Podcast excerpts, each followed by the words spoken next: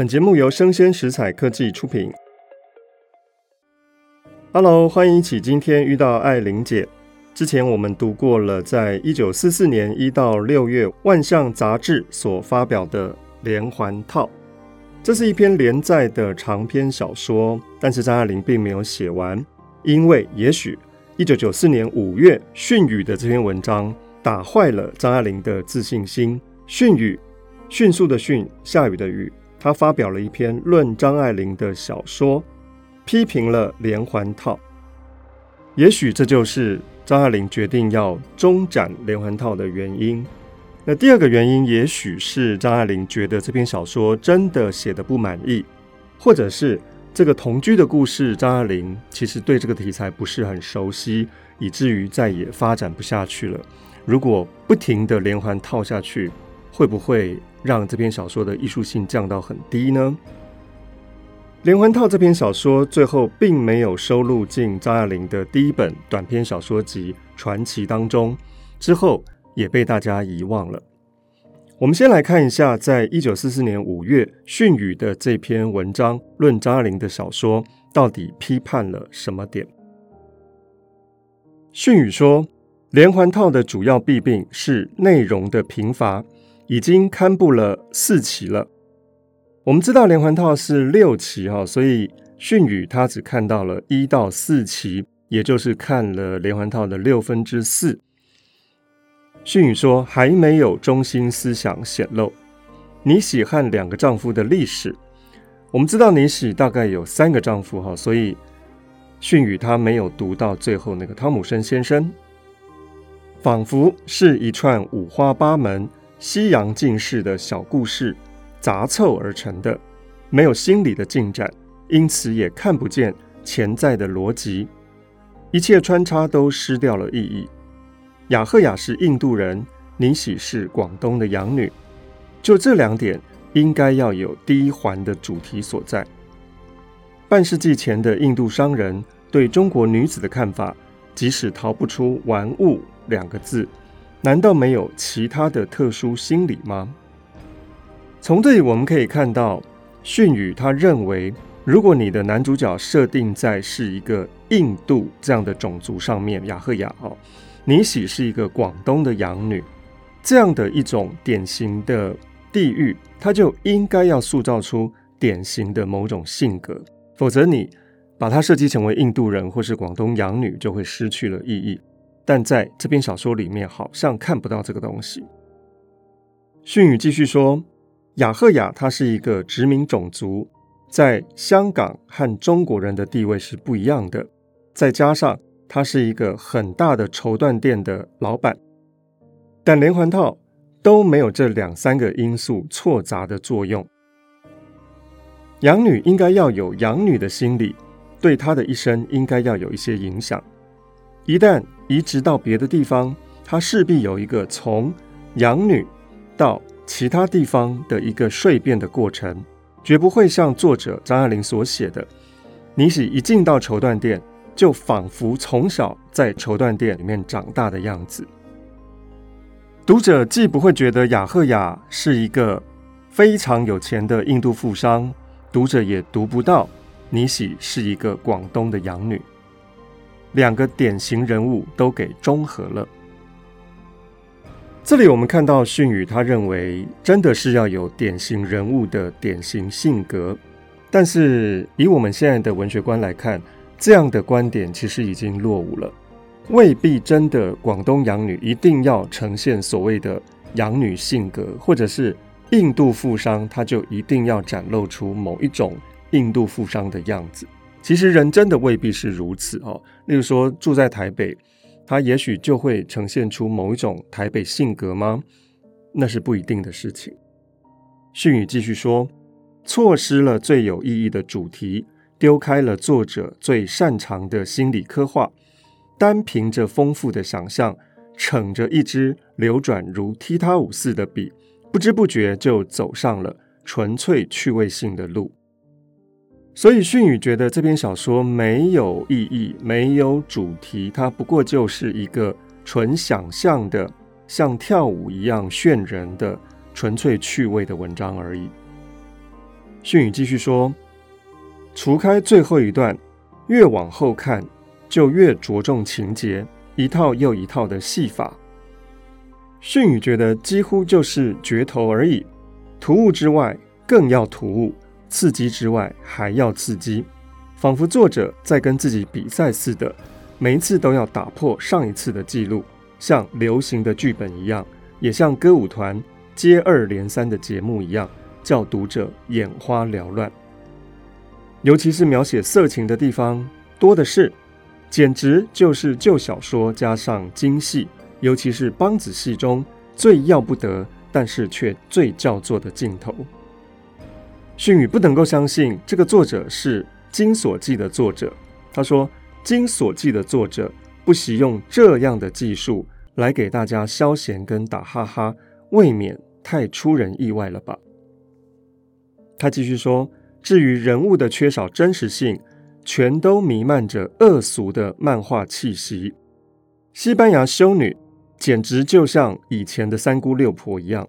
我不知道半世纪前香港女修道院的清规如何，不知道作者在事实上有没有什么根据。但是根据张爱玲所写的，倒更近于欧洲中世纪的丑史。这个丑是小丑的丑。”而不是这部小说应该要有的现实，所以以训语的角度，他认为，你既然以这样的时间空间、这样的人物所刻画出来的这样的故事，它应该要有一定的现实，也就是它必须要长成一定的样子，否则你就会远离现实。但是为什么这样的故事没有现实呢？迅宇说，其次。他的人物不是外国人，便是广东人。即使地方色彩在用语上无法积极的标示出来，至少也不应该把纯粹的《金瓶梅》《红楼梦》的用语硬牵进西方人和广东人的嘴巴里面。错乱的真的是可笑，而且不可思议。节奏、风味、品格完全都不讲究了，措辞用语处处显出一种性笔所知的神气。甚至于往腐化的路上走，连环套里这种小瑕疵、这种套语越来越多，像流行病菌一样。例如，一路上凤尾森森，香尘细细，青山绿水，观之不足，看之有余；或者是三人分花拂柳，嫌恨于心，不在话下；或是见了这等人物，如何不喜？种种小说的写法都是前朝小说的写法，但不应该是出现在现代小说里面。还有一句是那个内直啊，如同箭穿燕嘴，勾搭鱼腮，作声不得，完全是旧小说的渣子。连鸳鸯蝴蝶派黑幕小说家在当时都觉得恶俗不堪的词汇，居然在张爱玲的小说里面又出现了。训语总结说：“扯满了风帆，顺流而下的情势当中，作者的笔锋熟疾而流，再也把不住舵了。连环套也逃不过刚下地就夭折的命运。”在训语发表看法的一九四四年的五月，其实同一个杂志里面，张爱玲继续的在发表连环套，一直到下一期六月，终于腰斩了这篇小说。但是张爱玲却在之后发表了一篇散文，叫做《自己的文章》，来辩驳一下，来说明一下自己的文学观。张爱玲说，连环套就是根据他原来的文学观写就的，也就是张爱玲一直喜欢写非飞扬的、非英雄的，她喜欢写一些日常的平凡人的那些琐事。训语所提到的主题，张爱玲其实也认同。她说：“倩注意到文章的主题，这是正确的。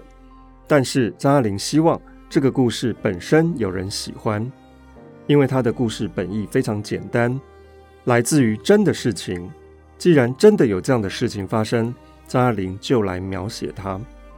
现代人多是疲倦的，现代婚姻制度又是不合理的。”所以有沉默的夫妻关系，也有怕负责任、但求轻松一下的高等调情，也有回复到动物性的嫖妓，但仍然是动物式的人，不是动物，所以这些人比动物还要可怕。另外一个问题就是同居，同居不像夫妻关系这样的郑重，但比高等调情要更负责任，比嫖妓又更富于人性。走极端的人终究不多，所以同居在今天成了很普遍的现象。同居的男人的社会地位大概是中等或中等以下，他们倒是勤勤俭俭的在过日子的。也不敢太放肆，却也不那么拘谨的无聊。他们需要活泼的、着实的男女关系，这正是和他们其他方面生活的活泼而着实相适应的。这些同居的男子，他们需要女人替他们照顾家庭，所以他们对于女人倒也并不那么的病态。连环套里的雅赫雅，不过就是一个绸缎店的老板。得自己上柜台去买卖的。如果尼喜能够跟他相安无事，白头到老也不无可能。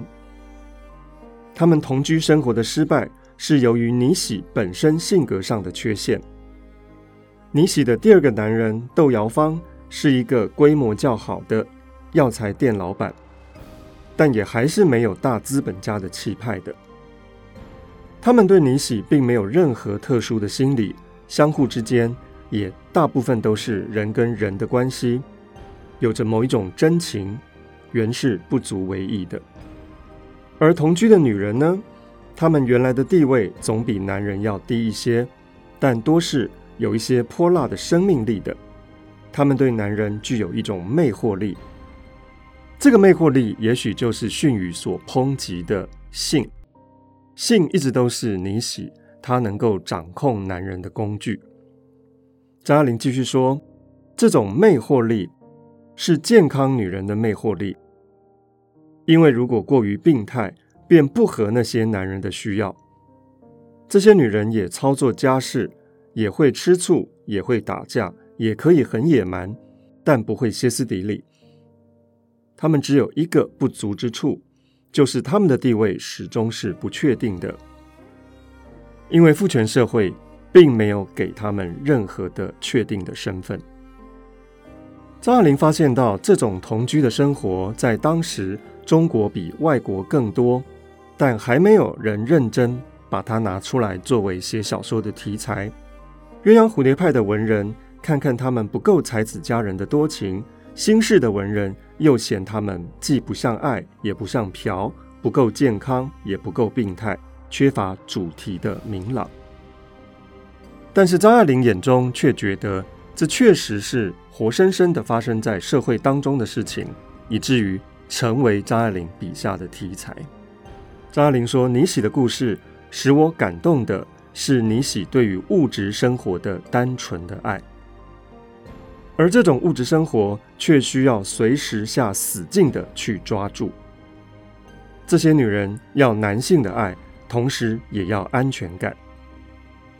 如果不能够兼顾，每每导致人财两空。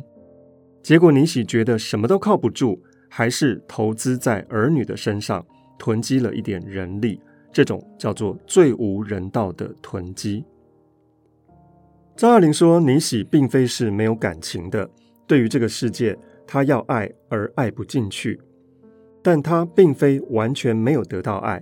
不过，只是拿了人家的残羹冷炙，就像杜甫在诗里面所说的“残羹与冷炙，到处潜酸辛”。但尼喜终究是一个健康的女人，不至于沦为乞丐。他倒像是贪婪的在嚼着大量的炸过油的豆饼，虽然医治着他的体质，而豆饼里面也多少有些养分，但终于不免。吃伤了脾胃，而且人吃畜生的饲料，到底是悲怆的。以上就是张爱玲对训语的文章的反驳。我们看到张爱玲继续为她为什么小说里面会出现旧小说的用语，也开始展开他的论述。张爱玲说：“至于连环套里面有许多地方使用旧小说的词句，五十年前的广东人与外国人说话像《金瓶梅》中的人物，赛珍珠小说中的中国人说话带有一些英国旧文学的气息。同样是属于迁就的借用，原是不足为训的。我当初的用意就是这样，写上海人心目中的。”浪漫氛围的香港，已经隔有相当的距离。五十年前的香港，更多了一重时间上的距离，因此特地采用一种过了时的词汇来代表这种双重的距离。读者大概会觉得刻意做作吧，有些过分了。我想将来是可以改掉一些的。刚才我们提到，连环套并没有收进张爱玲在一九四四年发表的《传奇》这本短篇小说集里面，以至于很多的读者都忘记了张爱玲曾经在《万象》杂志连载过这篇腰斩的小说。但是，一九七零年代中期，台湾的一个学者韩文彪却在美国的图书馆里面发现到，张爱玲原来在四四年发表过《连环套》。于是就写信问张爱玲可不可以在台湾再发表一次。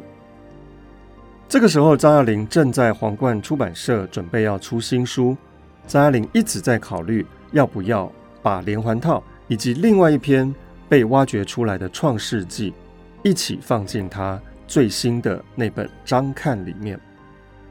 于是，在一九七六年《张看》这本书的自序当中，张爱玲开始解释。为什么会把这两篇小说放进来？原来连环套的故事是真的发生在张爱玲的周边。那是三零年代末期珍珠港事变的前两年，张爱玲跟严英，她大学最好的朋友，刚进香港大学。有一天，严英就说她父亲有一个老朋友请她看电影，叫张爱玲一块去。张爱玲说：“我不去。”阎英就再三说：“没什么啦，那就是我父亲从前的一个老朋友，生意上有往来的。”张爱玲觉得单独请朋友的女儿看电影似乎是怪怪的，在中国跟外国都不太合适。总之呢，她就陪着阎英去看电影了。那是一个中环的电影院，香港这一类古建筑的电影院呢，有一种阴暗、污秽、大而无当的感觉。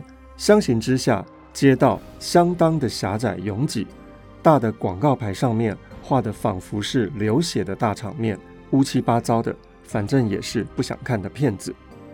突然出现了一个高大的五十多岁的人，瘦的只剩下一个筐子，穿着一套泛黄的白西装，一二十年前流行的，那个时候已经绝迹的。他整个人像是毛姆小说里面。流落在远东或者是南太平洋的西方人，肤色与白头发全部都是泛黄的脏白色，只有一双缠了血丝的麻黄大眼睛，像印度人。阎英就替我介绍说，希望你不会介意这位同学陪我来。没想到这个男人忽然露出了一种非常囧的神气，从口袋里面掏出两张戏票。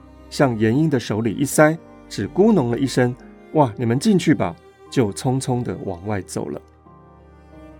阎英连忙说：“不不不，我们去补一张票，你不要走啊，一起去看电影。”潘纳基先生不要走。张爱玲还搞不太清楚是怎么回事。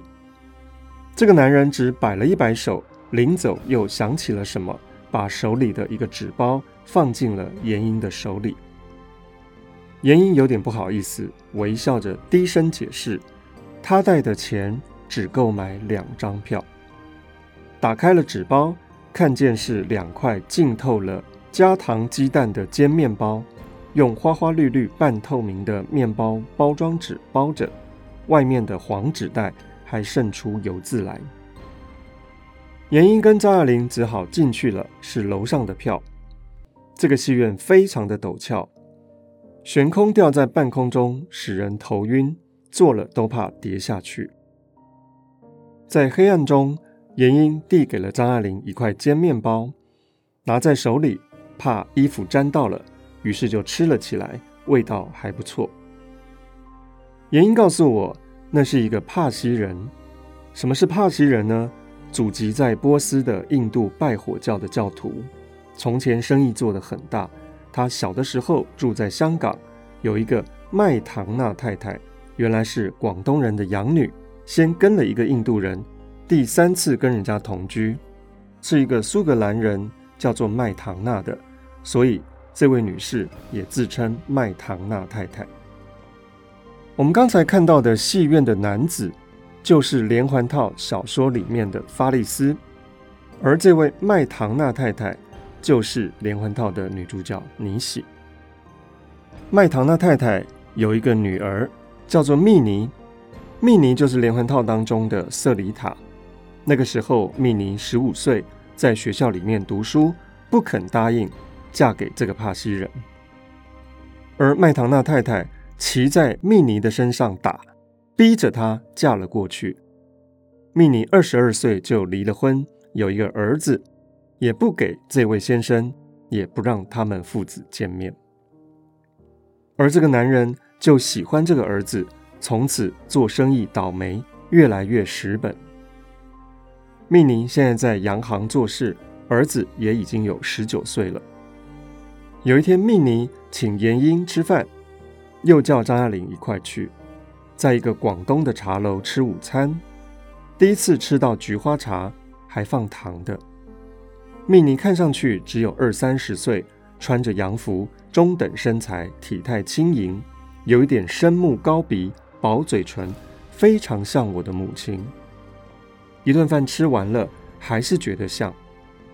严英见过我的母亲的，我后来问她是不是像呢？她也说是同一个典型，大概没有我觉得像。张爱玲提到了她的母亲，她说我母亲也是被迫结婚的，也是一有了可能就离了婚。我从小一直听见她长得像外国人，头发不太黑，肤色也不白。像是拉丁民族，他们家是明朝从广东搬到湖南的，但是一直守旧，看来连娶妻妾也不会娶混血儿。我弟弟像他，除了白，中国人长那样子的其实也有，似乎是华南之外，还有华东沿海一直北上，还有西北、西南地区。这本集子里面的《谈看书》这篇散文。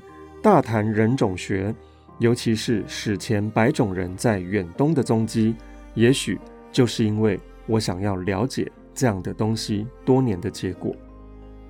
原因说，蜜妮再婚了，嫁了他儿子的一个朋友，叫做汤尼。汤尼年纪比蜜妮小很多，三个人住在一起，非常的快乐。